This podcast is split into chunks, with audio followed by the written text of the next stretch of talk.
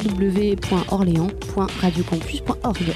500 000 personnes se connectent chaque jour sur ce site français. Tout dépend de la, de la, de la largeur de la bande passante. Voulez-vous empêcher votre ordinateur de se mettre en veille prolongée à l'avenir?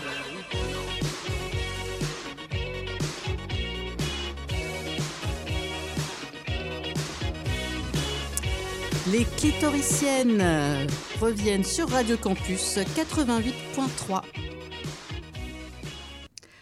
Et aujourd'hui, on parle de transidentité. J'aimerais réfléchir avec vous sur la partie identité plutôt que sur la partie trans de ce mot. Une bonne partie de la société est encore transphobe aujourd'hui. Selon une étude de 2015, 8 personnes trans sur 10 avaient subi de l'homophobie dans l'espace public.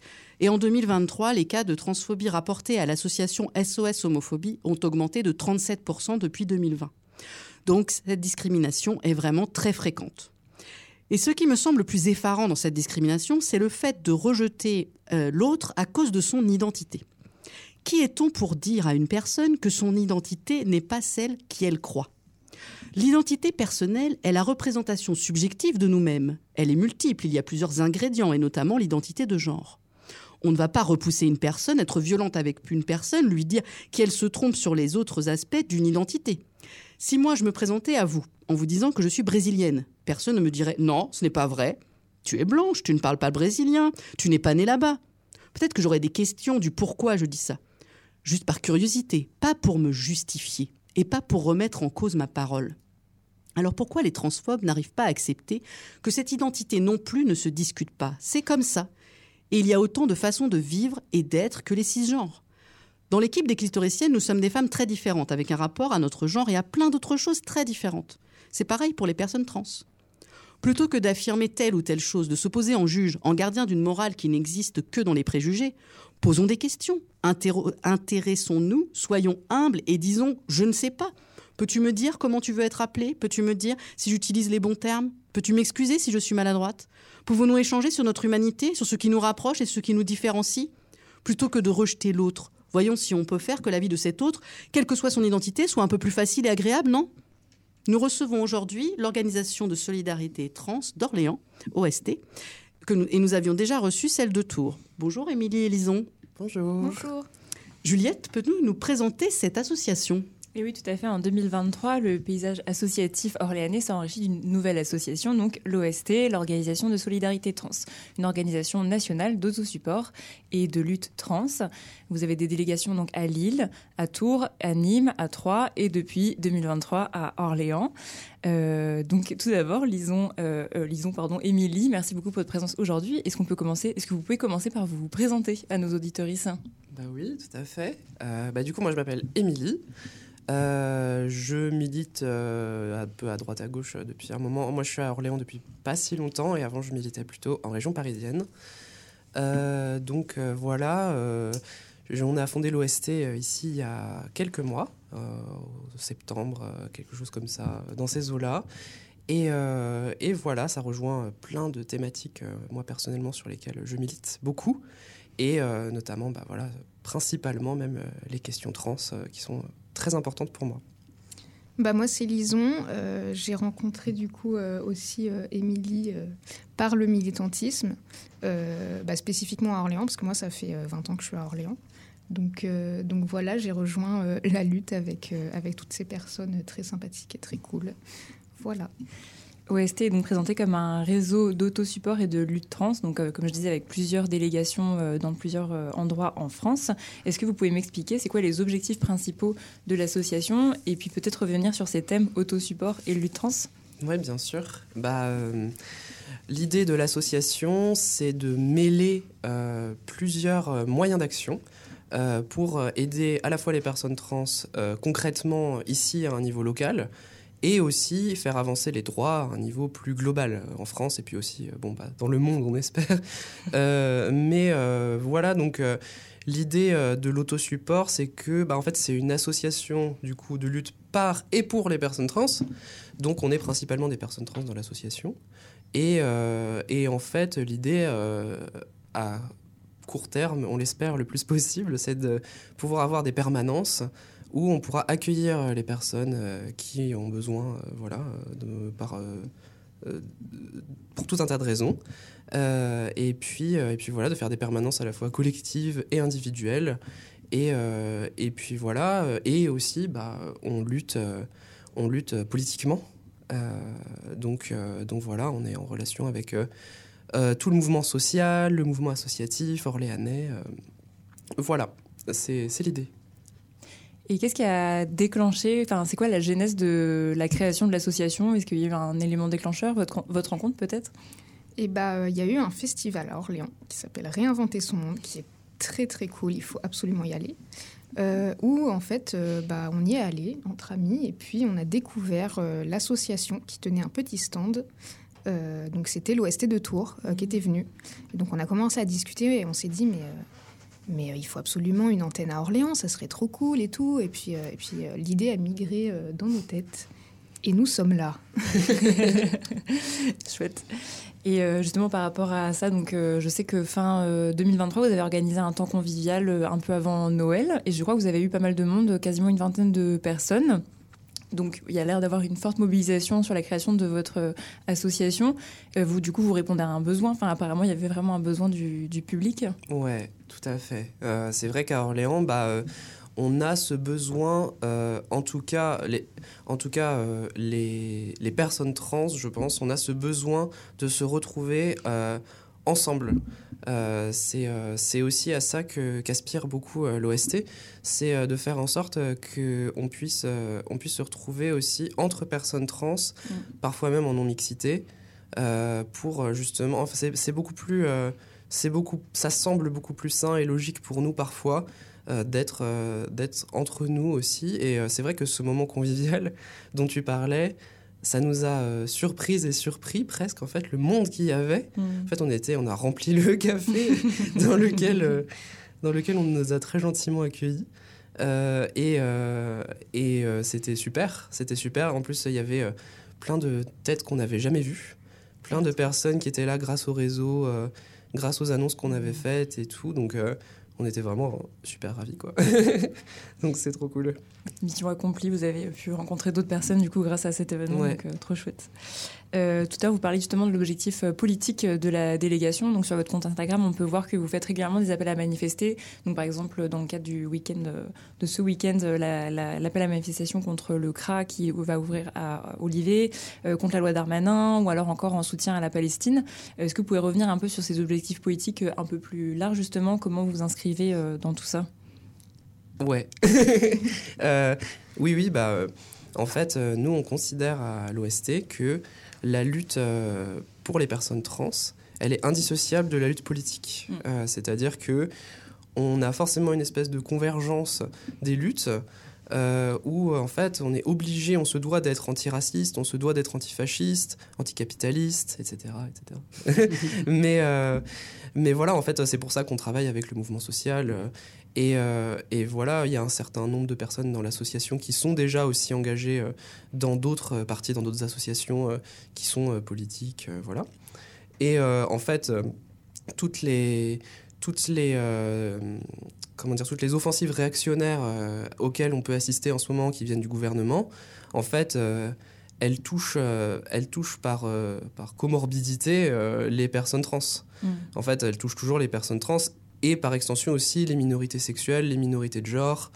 Et donc, en fait, nous, on est là sur tous les terrains parce qu'on considère que euh, les, luttes antifa, euh, de manière générale, elles sont euh, forcément liées à nos luttes à nous. Donc, donc oui, et voilà, bah, tout à l'heure, par exemple, voilà, on était, on était à la manifestation contre le, contre le CRA, donc voilà, qui va ouvrir peut-être à Olivet. Enfin, a priori, il va, il va exister, donc, donc voilà. Et puis, on est, euh, on est un peu partout euh, dans, les, dans toutes les manifestations euh, qui ont cet objectif, justement, mm-hmm. antiraciste. Et voilà. Je trouve ça intéressant cette idée de convergence des luttes et justement par rapport à toutes ces lois et la crainte de la montée de l'extrême droite, enfin la crainte, la montée de l'extrême droite, justement comment en fait tout ça, ça peut impacter directement les droits des personnes trans? Ben, en fait, en fait, euh, l'extrême droite, nous, c'est notre ennemi numéro un. Mm. Euh, voilà. Euh, en France, mais dans le monde aussi, hein, voilà, c'est, on voit que, bah voilà, l'année dernière, il y a eu plus de 300 meurtres de personnes trans dans le monde. donc c'est une catastrophe absolue. Et c'est un chiffre qui est en hausse et qui est évidemment corrélé à la montée de l'extrême droite de mmh. manière générale. Et, et, voilà, et en fait, en fait, nous, voilà, on considère qu'on on doit absolument lutter contre euh, la montée de l'extrême droite en France et la présence déjà bien réelle de l'extrême droite en mmh. France. Euh, là, c'est euh, encore très récemment, il y a eu des choses. enfin, il y a eu voilà, des décisions gouvernementales qui sont très clairement dirigées contre nous, notamment Aurore Berger qui se fait nommer euh, qui se fait nommer au ministère de l'égalité entre les hommes et les femmes, mm. euh, et qui, euh, il y a peu, invité Marguerite Stern et Dora Muto, les deux plus grosses transphobes de France. donc, donc voilà, en fait, on, on, voit voilà, d'autres ministres qui, étaient, qui ont été nommés dans le gouvernement Attal récemment qui, qui étaient des figures notoires de la manif pour tous. Mm. voilà, voilà, enfin bon. Euh, la liste est longue, voilà, euh, sans parler euh, bien sûr évidemment hein, du RN et, et du groupe parlementaire qu'ils avaient fait il y a quelques mois l'année dernière, qu'ils avaient lancé pour justement essayer de limiter les droits des personnes trans. Mmh. Et donc enfin bon, c'est pour tout ça, il faut qu'on soit là. Mm. bien sûr. D'ailleurs, en parlant de Dora Muto et Marguerite Stern, on invite, Stern, pardon, on invite tous nos auditoristes à ne pas suivre euh, ces personnes, puisque mm. malheureusement, elles se revendiquent féministes. Mais voilà, ce sont des personnes euh, violentes, transphobes, euh, voilà, à ne pas suivre, malheureusement. Et je fais le lien parce qu'elles elles avaient été mobilisées sur la, question de l'interdiction des thérapies de conversion. Mm. où du coup elle voulait exclure la question, enfin exclure les personnes, la protection des personnes trans dans cette loi-ci. Est-ce que Enfin, quels impacts ça a tous ces débats en fait concrètement sur les personnes trans dans le sens euh, évidemment c'est une atteinte euh, aux droits des personnes trans mais est-ce que d'une certaine manière vous constatez qu'aussi il y a un peu une libération des propos transphobes avec ce type de figure qui devient importante médiatiquement? Mm. Bah du coup je trouve oui parce que effectivement avec la ce qui est compliqué avec la figure de les figures de Marguerite Stern et Dora Muto c'est qu'elles ont un certain impact sur euh, les sur le féminisme en France ce qui est un problème du coup parce qu'on se retrouve même à Orléans, à devoir des fois discuter avec des personnes qui se disent féministes et on reçoit en fait des, bah, des discours totalement transphobes. Et mmh. c'est d'autant plus pour ça qu'il y avait vraiment besoin de l'OST à Orléans, étant donné que bah, en fait il y avait personne pour en fait un peu contredire et mmh. remettre un petit peu les idées en place. Euh, de ces personnes. Voilà. Enfin, c'est super important en fait aussi pour la gauche à Orléans, quoi. Enfin, qui est ça. Mmh. Voilà. Oui, tout à fait. C'est vrai que, bah oui, à, à, gauche, dans les, dans les milieux féministes, on n'est absolument pas épargné, justement, comme tu disais, par un peu la normalisation du discours transphobe. Bah, en fait, il y a tout un.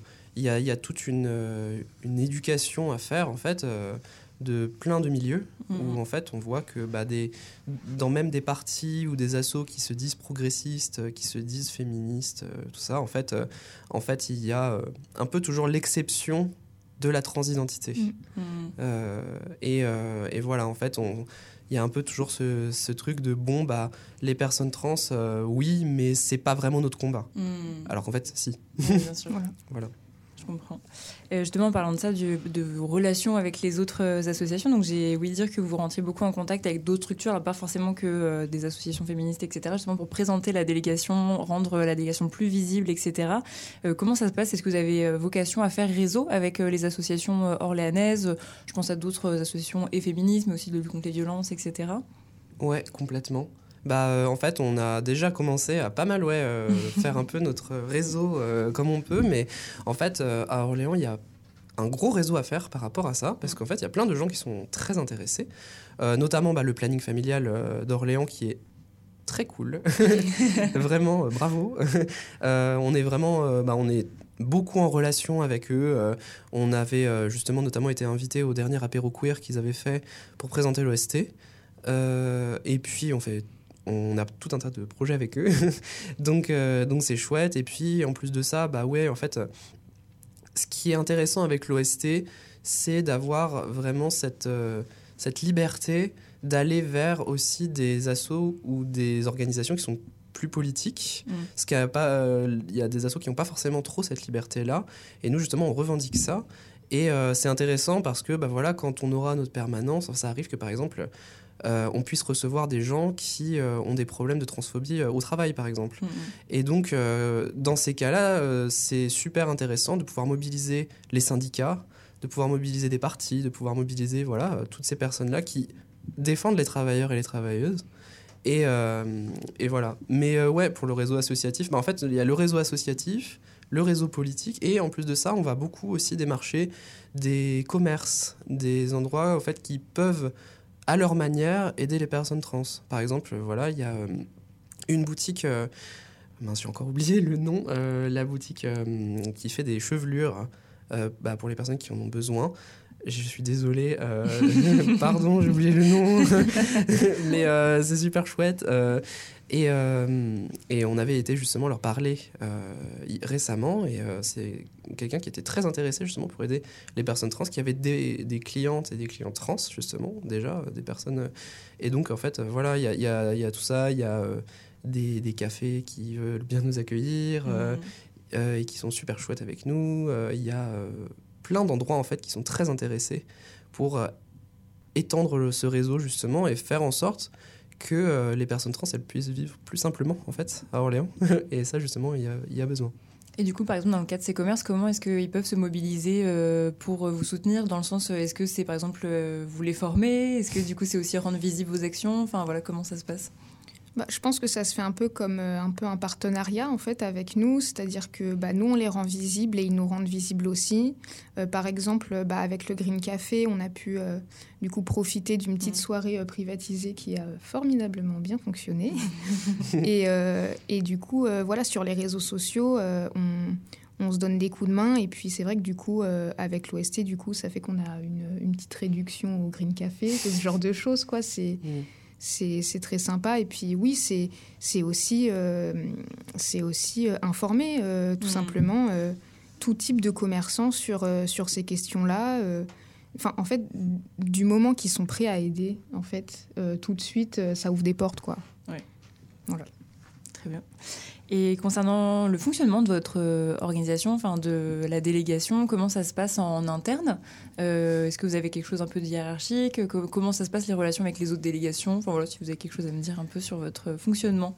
Eh ben, c'est un fonctionnement qui est euh, démocratique. En fait, alors là, pour l'instant, on n'a pas tout à fait d'organisation vraiment dans l'association, mais en fait, euh, en fait on, nous, on est, on est la, la, section d'Orléans, quoi, en mhm. gros. Et euh, après, en fait, il y a juste la section de, il y a juste la section de Tours, qui est le, national, qui est euh, bah, le secrétariat national. Et donc, en fait, c'est eux qui un peu dispatchent un peu toutes les infos, qui écrivent beaucoup les communiqués, que nous, après, on reprend. Et puis, on peut s'en inspirer pour après les reprendre un peu à notre sauce, localement. Et, et, et voilà.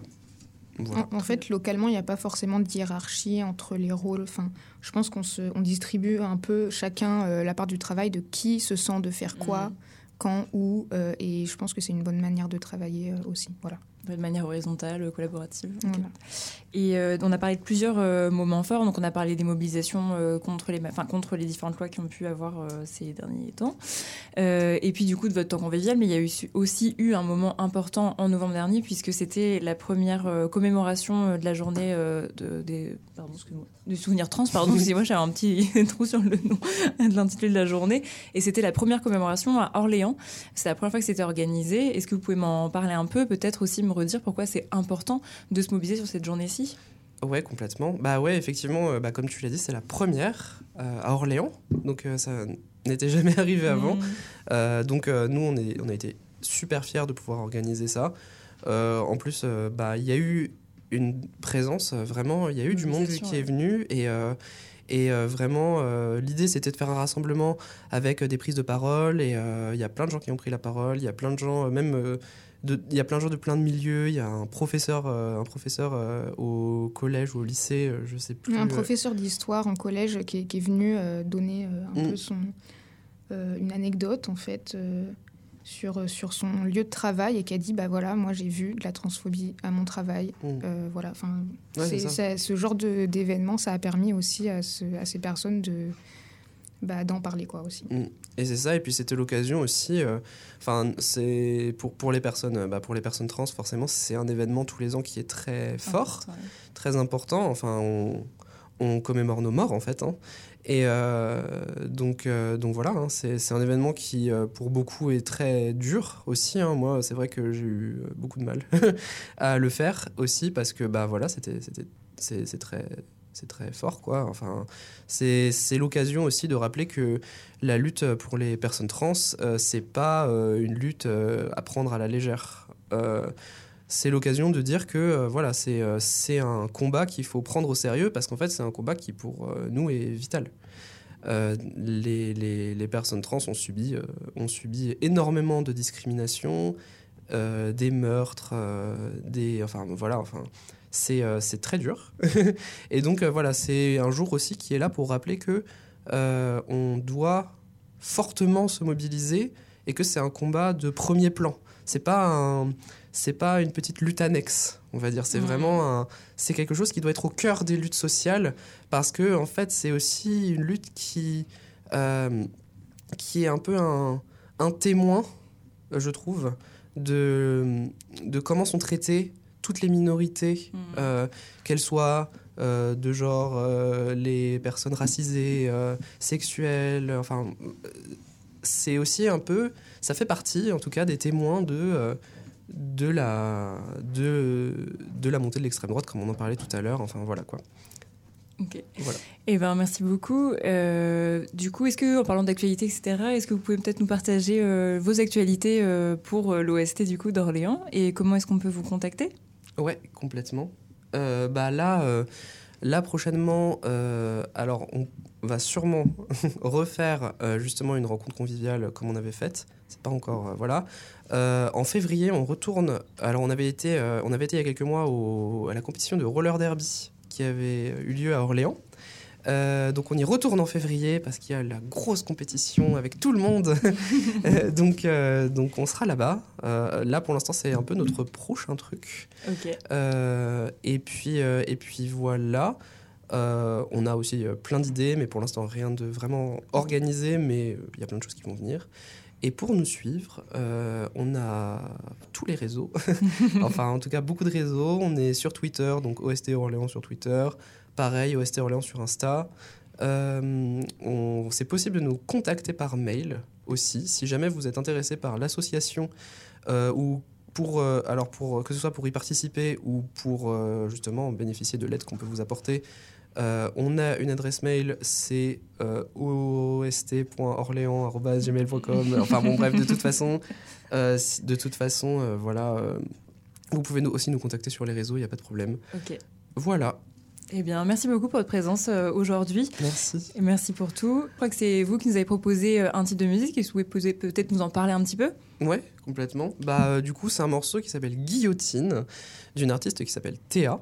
Euh, donc euh, Théa, c'est une, euh, c'est justement, c'est une, c'est une artiste qui est un peu, un peu, bah, très, très reconnue dans les communes trans, principalement à Paris, mais globalement en France. maintenant, tout le monde la connaît un peu. et et voilà. Et donc, c'est une personne trans justement et qui est très engagée. Euh, très très engagée politiquement sur euh, plein de sujets mais voilà qui ça rejoint un peu euh, ça rejoint un peu la discussion qu'on avait tout à l'heure sur le fait qu'il faille être antiraciste, antifasciste, etc. La chanson, elle parle globalement de ça. C'est une chanson qui est assez énervée euh, et qui parle en gros du, du ras-le-bol qu'on peut avoir, euh, nous, euh, en tant que militantes, militants, en tant que juste personne, de, de la violence en fait de- du monde par, Mm. rapport, euh, par rapport à nous, personnes trans, mais aussi par rapport à toutes les autres personnes qui sont pas d'accord avec la façon dont le monde fonctionne. voilà. Ok, eh ben merci beaucoup. On écoute tout de suite Théa Guillotine.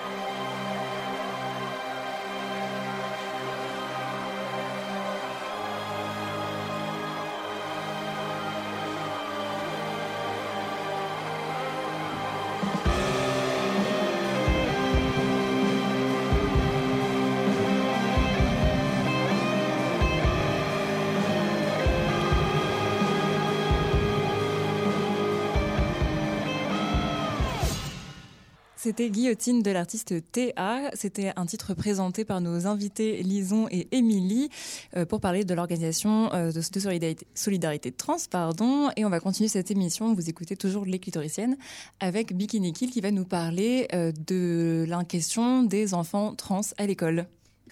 Donc oui, tout à fait, je suis allée à la rencontre de Vincent Patignès, qui est formateur sur les questions de la construction sexuelle et de genre chez les adolescents, mais également enseignant. Il vient de publier en septembre dernier aux excellentes éditions Double Ponctuation un ouvrage intitulé Accompagner la construction sexuelle et de genre chez les ados. C'est un livre qui est passionnant, certes dense, mais qui reste très accessible, même pour celles qui ne travaillent pas ou ne vivent pas au quotidien avec des adolescents. Vincent nous présente tout de suite son ouvrage. Alors le sujet, c'est vraiment comment accompagner euh, cette construction sexuelle et de genre chez les ados, euh, tout en donnant des clés, des pistes euh, au fait au personnel, mais pas seulement aussi, je pense aux parents, pour accompagner les jeunes en fait sur cette construction. Dans son livre, Vincent s'appuie sur différents travaux de recherche qu'il synthétise et qu'il rend accessibles à tous. Il cite et conseille, et c'est ce que je fais aussi, vivement entre autres la sociologue du genre Gabrielle Richard, qui s'est notamment attachée à montrer l'hétéronormativité de l'institution scolaire dans son livre qui s'appelle Hétéro l'école, plaidoyer pour une éducation anti-oppressive à la sexualité, qui était paru en 2019 aux éditions du Remue-Ménage. La chercheuse donc Gabrielle Richard y évoque la souffrance que peut générer l'institution scolaire sur les ados trans notamment. J'ai demandé à Vincent nous en dire un peu plus sur cette vulnérabilité scolaire. Alors effectivement, c'est vrai que je m'appuie beaucoup sur les travaux, de Gabrielle Richard. Euh, quand elle parle effectivement de cette vulnérabilité, dans les pourcentages, euh, euh, les, chiffres sont très très inquiétants. On se rend compte que les besoins des élèves ne sont pas pris en compte, et notamment de la part des adultes, hein, c'est ce qui est bien pointé dans le, dans le travail. les élèves ont des besoins, des attentes, c'est bien normal. techniquement et théoriquement, l'ensemble des élèves doit être pris en compte dans les établissements scolaires, et avec ce type d'études, on se rend bien compte que ce n'est pas le cas.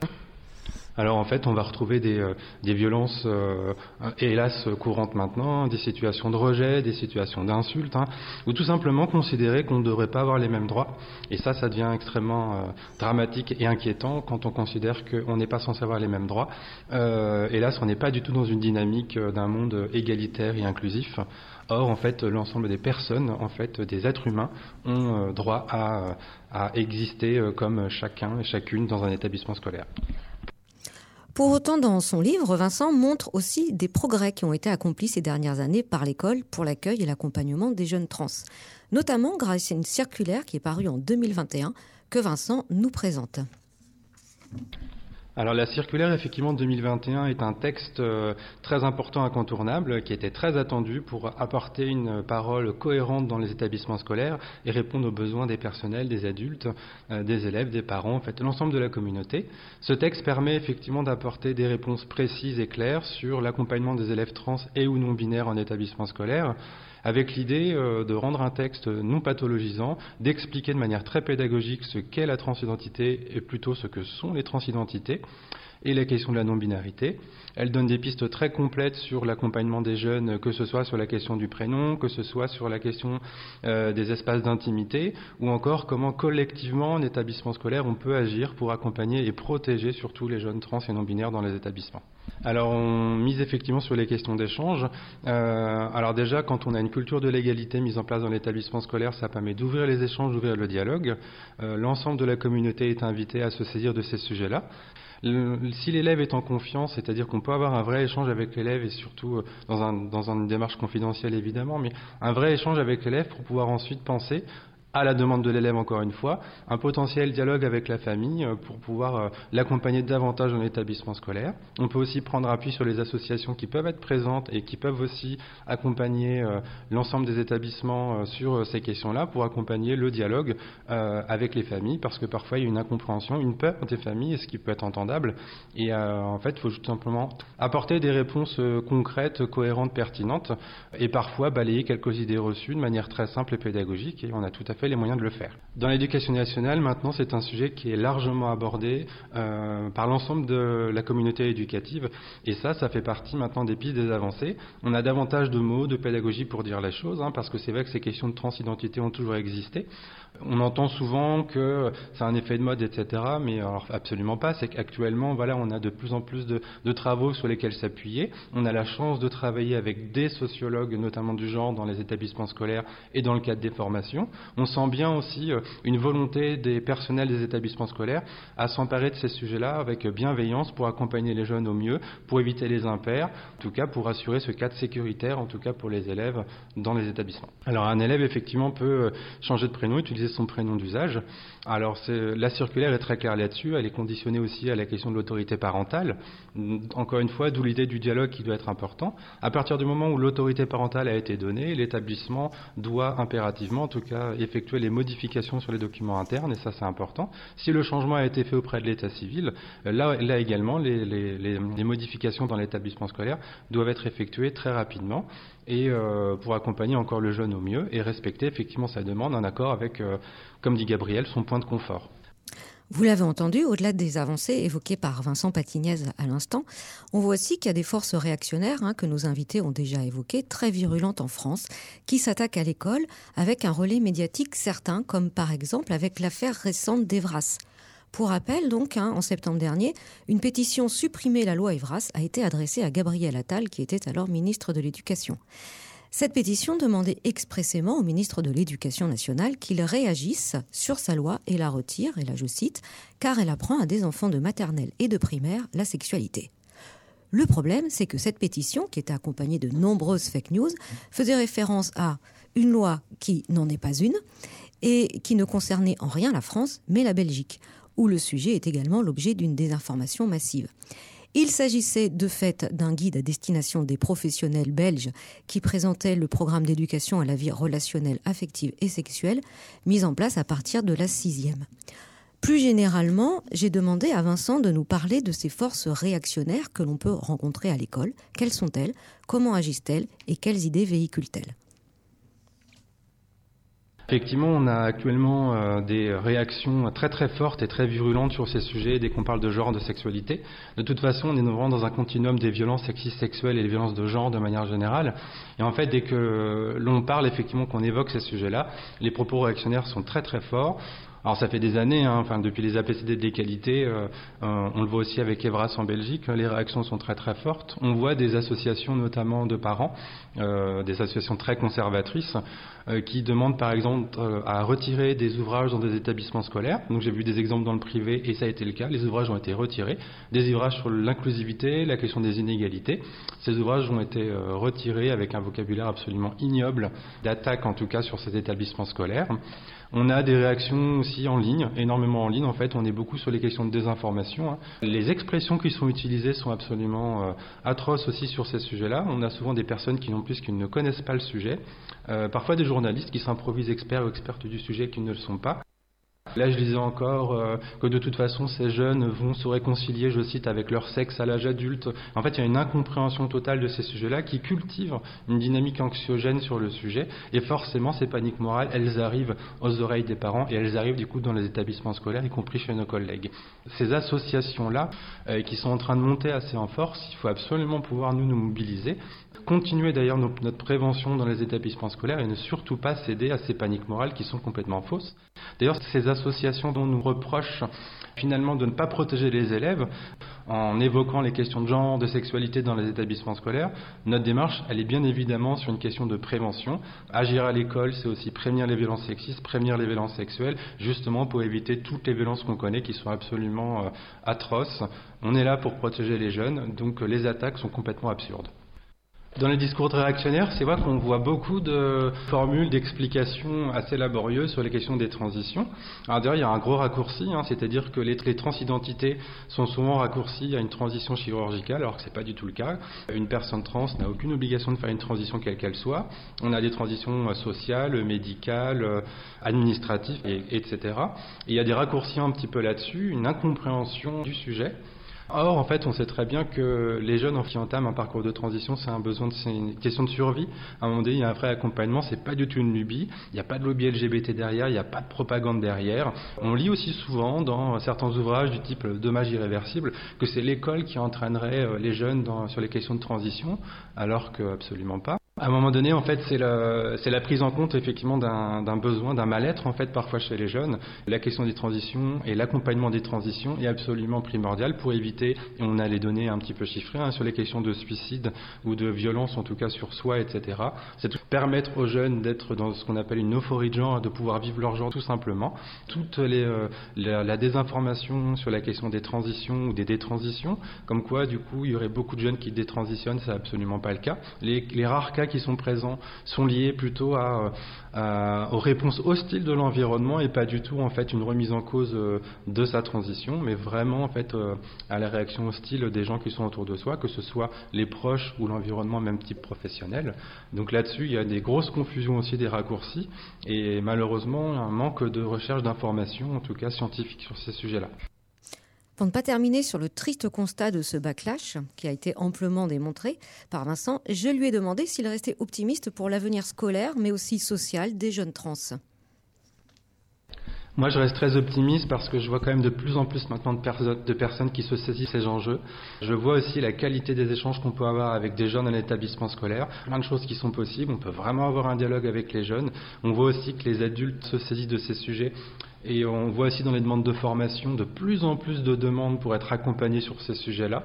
Donc pour moi, c'est extrêmement encourageant. On sait très bien que les jeunes, hein, très jeunes, en fait, les enfants n'ont pas appris à trouver euh, naturel les inégalités. Ben, en fait, dès qu'on, si on commence très très tôt sur ces sujets-là, on va pouvoir œuvrer voilà sur cette dynamique-là très positive et pour pouvoir en tout cas leur permettre de, euh, de grandir de, de manière beaucoup plus sereine qu'actuellement. La progression, encore une fois, des, euh, des, formations, l'accompagnement des jeunes en établissement scolaire, la mobilisation aussi des ouvrages de littérature jeunesse sur ces sujets nous permet vraiment en fait d'avoir un, un, panel en tout cas de moyens, un panel de motivation pour pouvoir accompagner au mieux les jeunes. Et on voit aussi actuellement dans les données chiffrées, quand on voit que les 18-30 euh, ans à peu près on est à peu près à 20%, un peu plus de 20% de 18-30 ans qui euh, s'identifient au-delà de la binarité du genre. On se dit que finalement les choses sont en train de changer et qu'on peut y voir un prisme extrêmement positif. Merci Vincent pour cet optimisme dont on a bien besoin en ce moment. Je vous rappelle son ouvrage qui s'intitule Accompagner la construction sexuelle et de genre chez les ados aux éditions Double Ponctuation à la portée de tous. Et euh, j'ai demandé à Vincent un, conseil lecture pour aller un petit peu plus loin dans cette, euh, interview et cette thématique aujourd'hui. Sa lecture coup de cœur. Et il me conseille Transidentité, et donc je le vous conseille Transidentité et Transitude, se défaire des idées reçues de, Karine Espinera et Maudieuse Thomas aux éditions du Cavalier Bleu. Euh, je vais peut-être demander à mes invités si vous avez un retour là sur ce que vous venez d'entendre ou, euh, pas. Ah oui. bah déjà, merci, c'était très intéressant. Euh, super témoignage, vraiment trop bien. et oui, bah, effectivement, la question des, la question euh, des, des, personnes trans euh, à l'école, elle est ultra importante et ultra discutée. En ce moment, il y a, bah, comme, comme c'était dit euh, dans l'interview, très justement, il y a une énorme panique morale par rapport à tout ça. Il y a cette espèce de fantasme un peu complotiste mmh. du lobby LGBT, de notre agenda, que, voilà, on voudrait on voudrait euh, convertir les enfants. Euh, euh, et voilà, c'est hyper chouette qu'il y ait des gens qui sont dans ce milieu-là, qui prennent conscience de ces problématiques et qui se mobilisent dessus, qui écrivent, qui parlent. C'est très important dans ce contexte d'avoir d'avoir des alliés. et, et, voilà, la question, la question de la transidentité chez les personnes qui sont plus jeunes, les mineurs, elle est très importante. Hein, évidemment que euh, c'est pas quelque chose qui arrive forcément euh, quand on est euh, majeur et que voilà, ça y est, on a on a la capacité de décider ou je ne sais quoi. c'est ça peut totalement arriver à n'importe quel âge. le coming out, il peut être n'importe quand. donc il faut il faut un, dispositif éducatif qui puisse accompagner efficacement les enfants dans euh, ces transitions, justement, euh, parce que euh, sinon, effectivement, ça crée un malaise et terrible et une santé mentale terrible pour les enfants également. Voilà, on, a vu, on a vu plein, plein de, plein de cas où les, des, des, collégiens, des lycéens étaient obligés de d'utiliser leur dead name, mm. étaient obligés d'utiliser des pronoms qui n'étaient pas les leurs pour plaire à l'équipe d'enseignement, en fait, hein, tout simplement, et, euh, et on leur refusait leur identité. Hein. Donc, euh, il y a du chemin à faire, comme c'était dit, mais il y a aussi des choses qui sont en cours, c'est chouette, et euh, c'est chouette que cette, ces problématiques-là, elles soient soulevées. Mm. Merci. Tu vas rajouter quelque chose? bah, Je trouve que justement sur cette panique morale, c'est malheureusement beaucoup trop facile de tomber dedans, surtout pour des parents inquiets pour leurs enfants.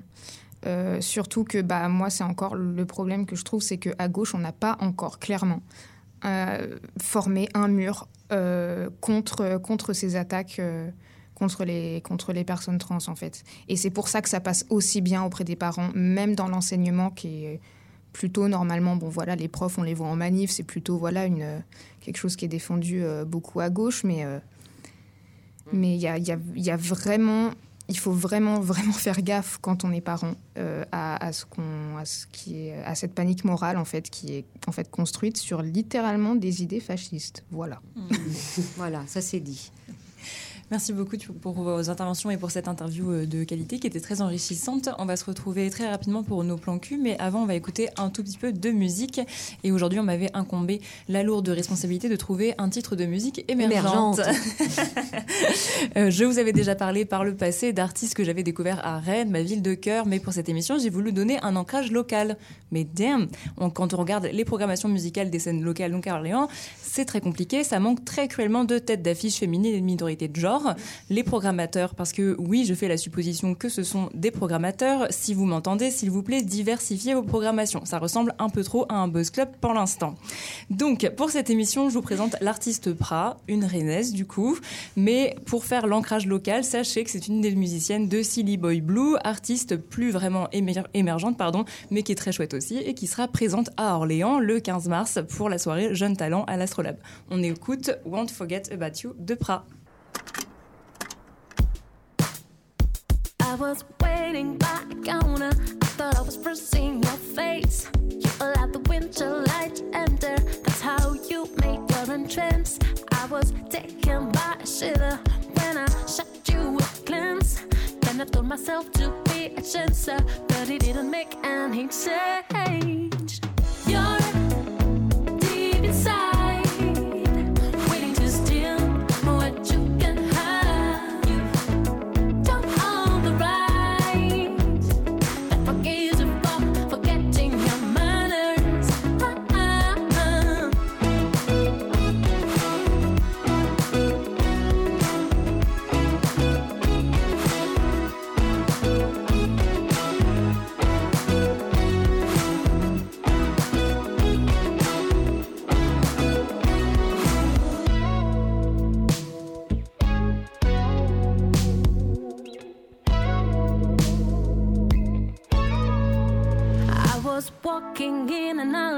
When I saw his staring spell.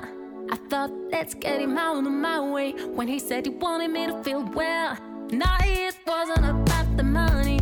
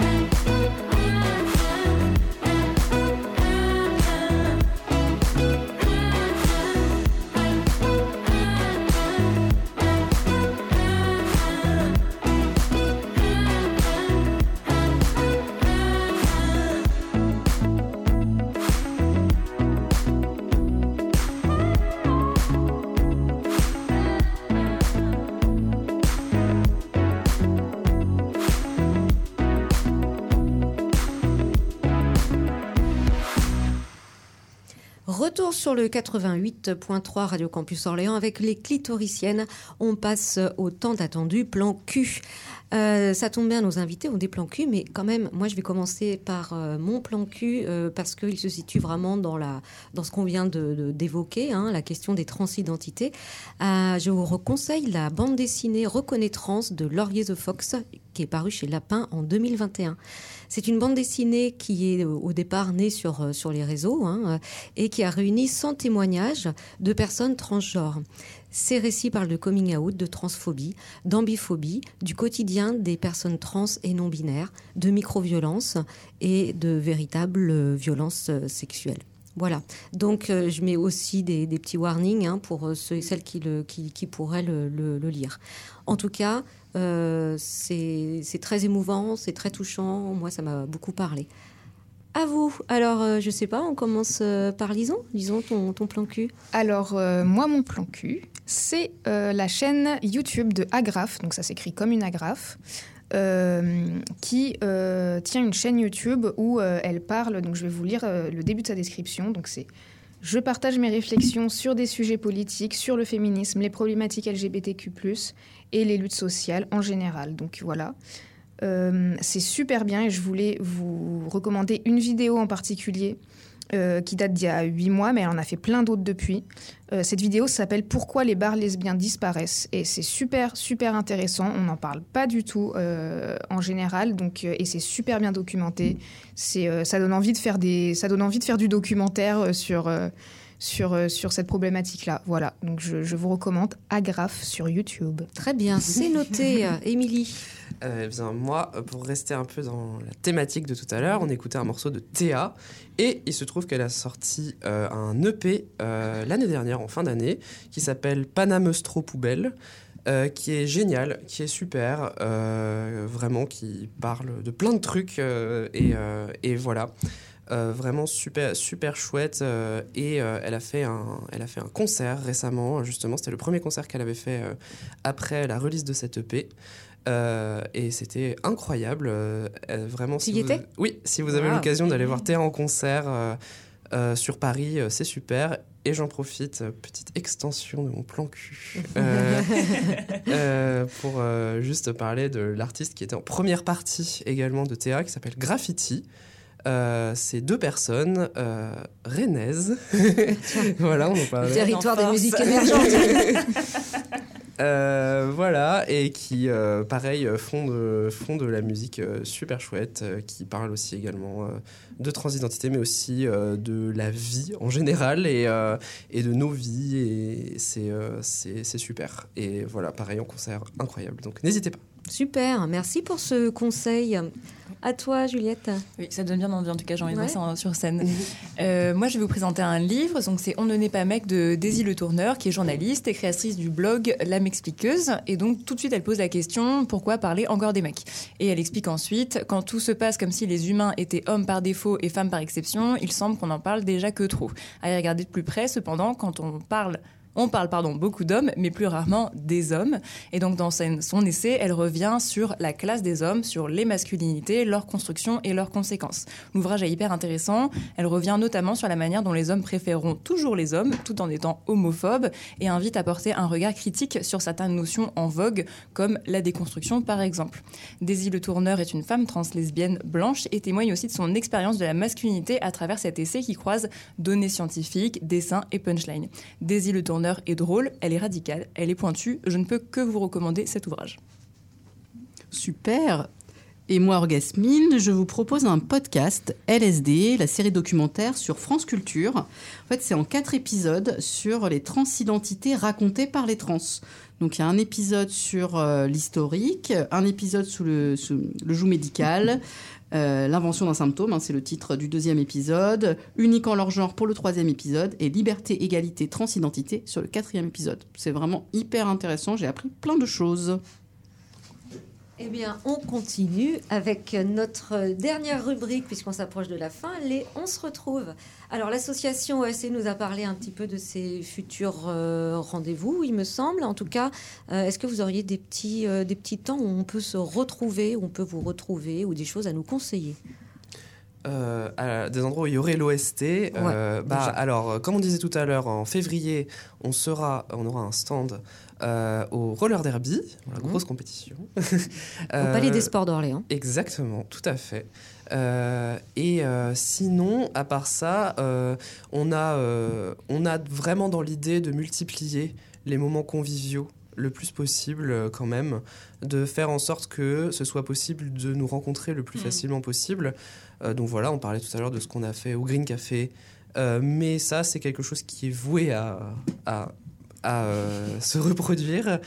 Euh, mais euh, là, là voilà, à court terme, on, là on a on traverse un peu une période où bah, le militantisme aussi c'était un peu plus bah c'était l'hiver quoi donc euh, donc voilà euh, tout le monde était en vacances monde avait Mhm. froid Mhm. mais euh, mais là voilà ça se on, on a plein de projets à venir donc suivez-nous sur les réseaux D'accord. Et n'hésitez pas à, à venir nous voir en, en DM sur les réseaux si vous êtes une personne trans et que vous avez envie de rencontrer d'autres personnes trans. C'est euh, n'ayez pas peur. Euh, nous ne mangeons pas. C'est bien noté. Euh, Juliette, on te retrouve quelque part, toi Ou non, pas spécialement Alors, moi, je, je vous donne mon conseil, mon conseil sorti. Surtout, ne loupez pas Maodrama au Bouillon le 7 février, euh, donc sur le campus de la fac, le 7 février à 20h30. Maodrama, c'est une stand-upeuse. En fait, elle est super drôle, elle est féministe. Et franchement, ça vaut le coup. euh, ça vaut le coup. C'est maintenant, réservez vos places parce que ça va très, très vite être plein. Sinon, au 108, en ce moment, a lieu la résidence de la compagnie L'Escarpé, euh, qui est en train de monter un spectacle autour de l'histoire du planning familial, en mêlant aussi des émissions de radio. Alors pour le moment, la date de la restitution est inconnue à ce jour, mais on vous engage à suivre ça donc sur les réseaux du 108 parce que ça a l'air très intéressant et nous en tout cas, on espère bien euh, qu'on s'y retrouvera. Est-ce que vous avez des, sorties à nous conseiller? Au 108 peut-être? Au 108, oui, tout à fait. Euh, moi, j'ai à vous conseiller euh, quelque chose qui s'appelle les goûters du doc. Les goûters du doc, c'est euh, une programmation de court-métrage documentaire qui est organisée par, par l'association Sans Soleil, qui est une association de documentaires qui, qui est au 108, rue de Bourgogne. Donc les goûters du doc, c'est de janvier à juin 2024 et ça sera du coup une une à deux fois par mois, le mercredi ou le jeudi au 108. Euh, donc soit au 109 Capri- à Café Projet, soit au Centre Social Bourgogne. Euh, c'est euh, c'est du coup des courts-métrages euh, de documentaires ou, ou des courts-métrages d'animation à partir de 7 ans, où, où on vous invite à prendre un goûter à la fin. car c'est très convivial et on aime bien les goûter. Donc là, il y a eu, par exemple, euh, une, une première euh, séance avec deux courts-métrages où nous avons mangé, où nous avons mangé la galette euh, au centre social. C'est très sympa, vous pouvez venir. Donc voilà, c'est de janvier à, de janvier à juin.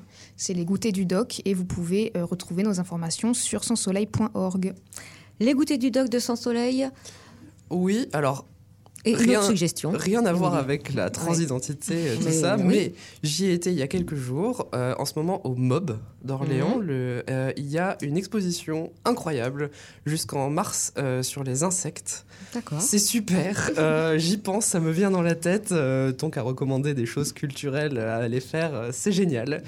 Euh, voilà, moi j'adore les insectes. Et vous Moi aussi. C'était donc ton conseil. Euh, eh bien, on va se quitter sur le bzz bzz des insectes.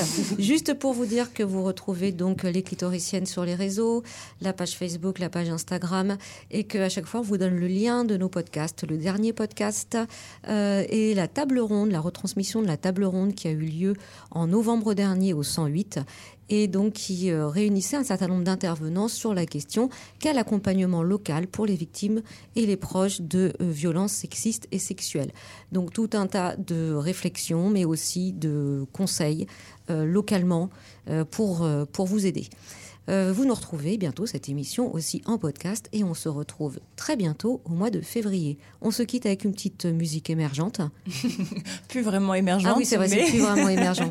mais oui, c'est Silly Boy Blue, donc qui sera présente le 15 mars à la soirée Jeune Talent à l'Astrolabe, une des seules têtes d'affiche féminines, si je veux pas dénoncer, voilà. On, on a bien compris.